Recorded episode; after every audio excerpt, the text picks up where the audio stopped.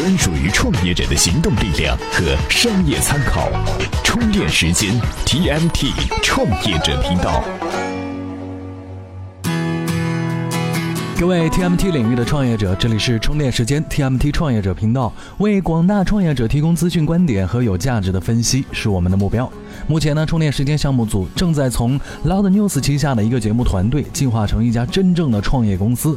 目前我们已经完成了种子期的融资，急需呢各路英豪加盟我们团队啊。其中我觉得最需要的，也是未来充电时间的第一岗位——策划编辑。这个岗位呢，需要有清晰的商业思维、优质的基础文笔和对声音媒体的理解。如果您有兴趣，欢迎在我们的微信公众号“充电时间”里回复“招募”这两个字，就能够找到跟我们沟通的渠道。而接下来是今天的节目，从资讯开始。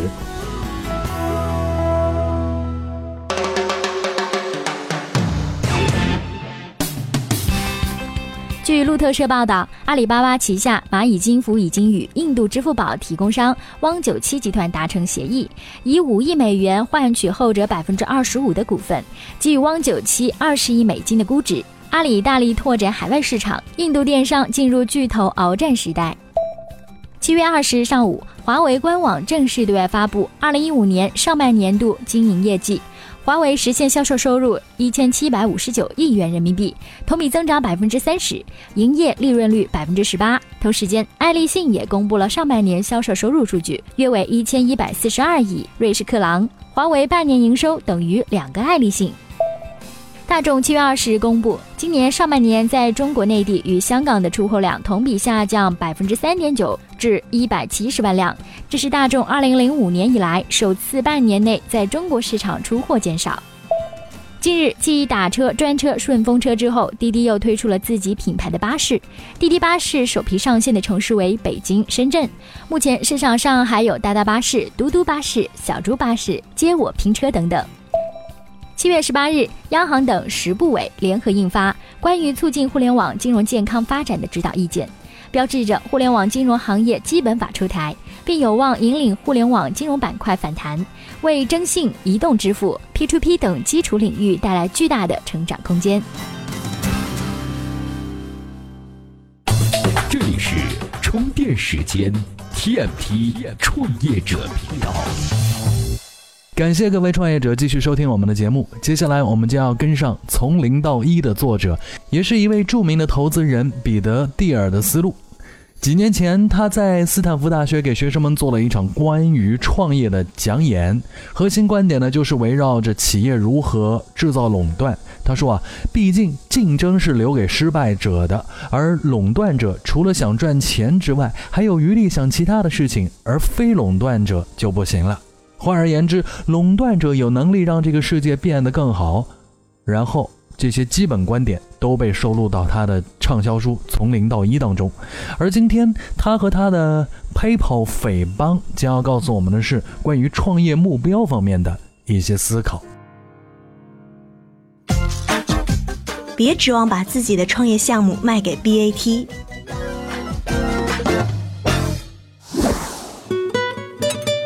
争是留给失败者的，这恐怕是投资人彼得·蒂尔谈论的最多的观点了。同时，互联网企业厮杀似乎尤其印证了蒂尔关于垄断的观点：老大和老二打架，老三从行业中消失，已经习以为常。只要手段得当，迅速占领细分市场，是互联网企业创业的成功要诀。在这样的投资逻辑上，蒂尔的投资并非只集中于互联网行业。他创立的。F o n d e s Fund 的基金页面上第一句话就是：“我们是能够解决难题的聪明人。”投资领域涵盖航天、互联网、生物医药、智能硬件等各个行业。蒂尔经常对记者说：“别总指望着卖给巨头，行业变化很快，你根本不知道未来巨头需要怎样的公司。如果创业公司卖给了大公司，这是件好事儿，但并不是一个还没开始创业就设定好的计划。”这类观点在蒂尔的朋友之间也似乎有了共识。之前，蒂尔在 PayPal 的联合创始人麦克斯·列夫琴对此也表示赞同。在离开了 PayPal 之后，列夫琴创立了数个公司，包括 Glow 和卖给谷歌的 Slade。他在离开谷歌后，创立了一个创业孵化器 HVF。列夫琴曾在接受英才记者采访时候认为，硅谷现在有很多公司只是做一些容易达成的事情。不敢放手一搏，创造真正的价值，他也不会投资这样的公司，而且提醒年轻人想创业要趁早动手。彼得蒂尔在《从零到一》中用这个例子来描述理想创业团队的样子：他们必须有才华，但更为重要的是，他们要由衷的喜欢与我们共识。回忆 PayPal 的创业岁月，彼得蒂尔现在还能脱口而出每一个关键的时间点：何时获得了第一个用户？何时融资？何时达到了垄断？何时泡沫来临？他认为时机非常重要，时机几乎是决定创业成功与否的最重要的因素。他举例说，如今 Uber、Airbnb 代表了分享经济的兴盛，与美国后经济危机时期人们想多赚点外快不无关系。但这个级别的创业公司中，没有一家是依靠帮巨头做市场规划中的一部分上位的。蒂尔通常会问创业者的问题是在什么重要的问题上，你与其他人有着不同的看法？看似简单的问题，却实际上体现出对于创业者的判断。能否发现别人否认但实际上是正确的事儿，这便是一个秘密。而在蒂尔眼中，只有发现了商业领域的秘密，也就是能解决别人解决不了的问题，这样的创业者才值得去创业。而在投资方面，他也是二八法则的坚定支持者。由于 VC 是在企业创立早期进行的投资，所以我们在投资时会考虑两部分事情：第一，投资这家公司我们可能不会亏钱；第二，投资能够获得十倍以上的回报。蒂尔说，尤其是第二点，他认为很多企业尽管有好的故事可以讲，但不足以能给投资人带来十倍以上的回报。一般来说，打算卖掉的生意都失去了创新的动力，更想要的是市场数据。这些数据不如创新更能带来十倍以上的回报。感谢彼得蒂尔先生，很多创业者都这么说啊。BAT 这么牛，我的点子一进市场，他们就复制，我不卖怎么办呢？其实很多时候，你的话就否定了你的点子。在彼得蒂尔从零到一当中，还有过这样一个经验分享。他说，不论是商业点子还是市场策略，如果别人一看就懂，那么这些东西就没有独创性。只有现行性的点子都是不合格的点子，idea 也是要有逼格的。第一个想出在步行街开冷饮店的人，最后都没能获得十倍以上的回报。这里是 TMT 创业者频道，稍后我们继续回来。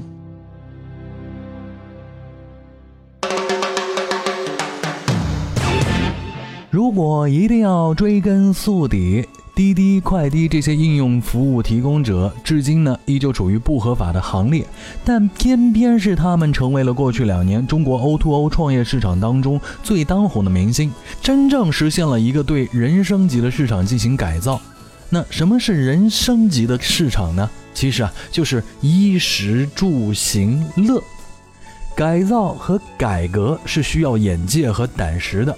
接下来的内容，我们顺着广州乐野信息科技有限公司 CEO 陈永佳先生的思路来看看，创业者该不该乖乖的？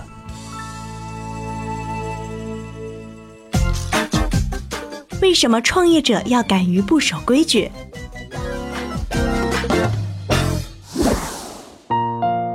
互联网创业有个明显的特点，就是我们苦苦经营的其实是未来。而创业者作为这个时代的弄潮人或者说推动者，面对着十几年前甚至二十几年前制定的法律法规，该怎么办呢？其实，我们的前辈们已经做出榜样。VIE 结构本来就是一个藐视法律而产生的怪胎，且不说多少年了，淘宝店主不也一直无法面对他们的税务问题吗？至于支付宝，在一开始又曾让马云多少次处于风口浪尖呢？所以我的看法是，创业者必须敢于有逼格且优雅地藐视这些法律。首先，我们要明确创业的本质就是改革创新突破，墨守成规那只不过是一个生意人而已，只不过是通过自己的劳动和智慧换取现代的收益而已，跟未来跟梦想没一毛钱关系。在你的商业计划书中，你苦心经营的是未来，而实现你的那些未来的前置条件。肯定要么还未出现，要么需要你去创造。其次，我们要面对法律和法规滞后于社会发展的这一客观事实。老化的法律法规因为种种原因，或者因为时代发展太快，没有办法来得及更新换代，或者说新事物的出现只是一个初期现象，还很不稳定，还需要提炼规律。那么，出台一个法规来规范新事物是不现实的，而这些就是创业者要通过我们的项目去突破和去挑战的。我们不要畏惧它，因为你知道未来它必须被改变。那么。我们苦逼的创业者应该是怎样的一种姿态去面对呢？在崇尚创新的时代，我们强调有逼格，你必须懂得哪些法律法规是已经老化了的，可以被改变或者颠覆的。人性和趋势永远是你内心去判断的一个标准。共享经济符合趋势，能够有效的配置资源，而出租车专营权明显违反了这个趋势。所以，创业者尽管大胆的去藐视它，分享收益符合人性，在大众创业万众创新的背景下，将会极大的解放劳动力和利用闲暇时间。而在特定历史条件下的禁止传销条例，你大可以藐视它。当你心中有着明确的方向。就让你产生了足够的底气，这就叫做逼格。在讲究法治的时代，我们强调要优雅。改革不是革命，这不是抓起一把斧头呼喊几位兄弟冲到街头的时代。所以在藐视这些法律的同时，你要明白如何优雅地运营你的项目。什么叫做优雅？我的理解是。符合广大用户的利益，滴滴打车之所以敢于挑战相关法规，不是资本的威力，而是百姓的利益。不管非法传销也好，非法集资也好，强调的都是“非法”二字，也就是伤害了别人的利益而获取非法收益。乖乖的孩子从来不是创业的料。这是一个万众创业的时代，更是一个需要我们为了广大用户利益而去藐视、挑战和改变落后法律法规的时代。因为这才是真正的创业。我们不否定有时候我们冲得太急了而成为炮灰，但又如何？创业有很多种风险，政策风险和法律风险只不过是其中一种。只要我们坚持，符合时代趋势，符合用户利益。感谢陈先生的贡献啊！各位，如果喜欢他的调调，可以关注他的公众号。当然，你也可以关注我们充电时间的微信公众号，在里面还有很多跟您一样的小伙伴在等待各位哦。怎么样关注我们的微信公众号呢？您在微信内搜索“充电时间”，就可以找到加 V 的我们了。关注后赶紧开始每日签到，积分可以兑换礼品哦。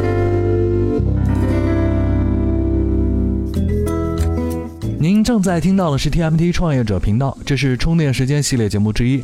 您在各大播出平台收听到我们节目的同时，也可以在其中搜索“充电时间”这四个字，就可以找到同属于充电时间系列的其他节目。另外，我们也请大家随手对我们进行打赏，这个打赏不花钱，也很方便。只要您听到的某一期节目特别符合您的想法，就拜托各位把它分享到您的朋友圈，或者呢，您可以听完节目之后，如果觉得喜欢的时候。不要忘记随手给我们点个赞，或者发一条表扬的评论，充电团队呢就万分感激了。好吧，回归正题。俗话说，老板找来的往往就是人才，而人力资源 HR 找来的只能叫做人手。那么，创业公司招人难的根本问题会是什么呢？也要看这个问题是谁提出来的。接下来的内容，各位创业者要听仔细了，尤其是招不到人的创业团队。创业公司招不到人怎么破？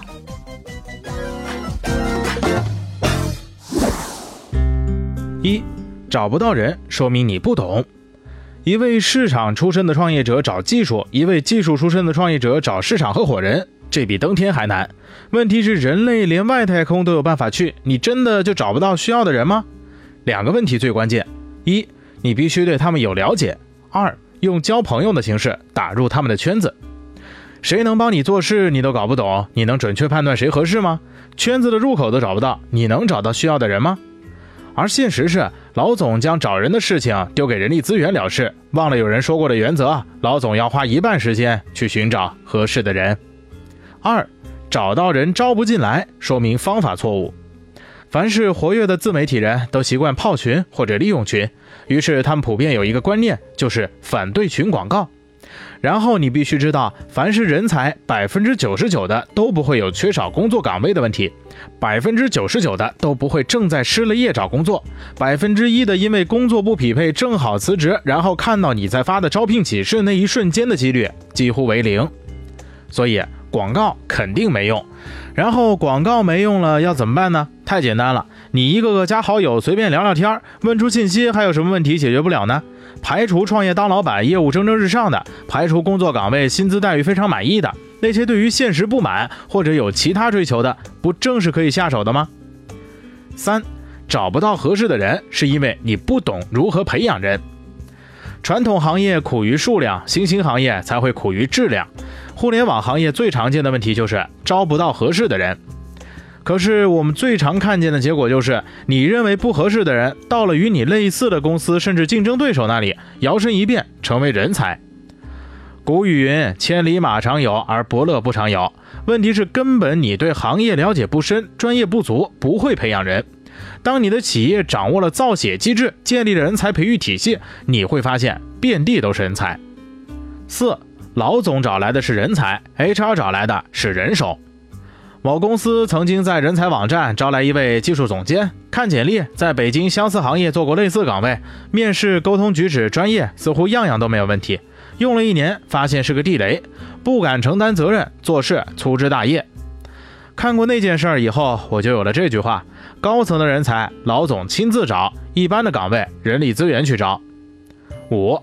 找准人才的痛点，才能找来最合适的人才。有位哥们儿快速建立了一个产品开发团队，看下来团队个个优秀。私下里我问了句：“这要什么代价呢？”哥们儿神秘一笑：“最好的人才都不缺钱，他们需要的是成就。”换句话说，这就是分享机制和用未来管理现在。六，薪资必须随行就市，用主观的标准无法满足市场要求。曾有偏安一隅的小公司找到同行业非常知名的专家，行业规则是年薪四十到五十万，很自信地说：“我们需要一个总监，年薪十万加分红，你有没有兴趣？”回应是：“我建议你们找马云谈谈。”一个行情都不清楚的公司自以为是，得罪了别人也耽误了自己。找人非常讲究一个词：匹配。七小技巧也有大市场，要学会不断改进招聘方法。曾经遇到一位人力资源专员，入职三个月后，公司的面试数量是其前任的百分之三百。我非常好奇地问原因，其实非常简单，通过相似岗位简历库增加备选数量。我们现在面临着人际接触点的爆发与去中心化，微信、各类社交网站、各类专业群都是很好的接触点。大数据也为我们提供了革命性的方法，一点点改进都会提升几倍的数据与转化率。一个公司的发展取决于其骨干的数量、培养人的能力、补充一般人才的能力。那种简单的发布招聘启事了事的时代已经彻底落伍了。